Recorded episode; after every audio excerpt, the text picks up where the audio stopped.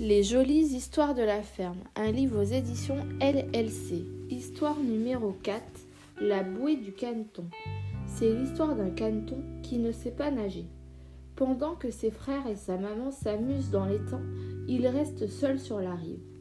Un jour, cependant, son ami le veau vient le voir et lui fait un cadeau précieux. C'est une bouée.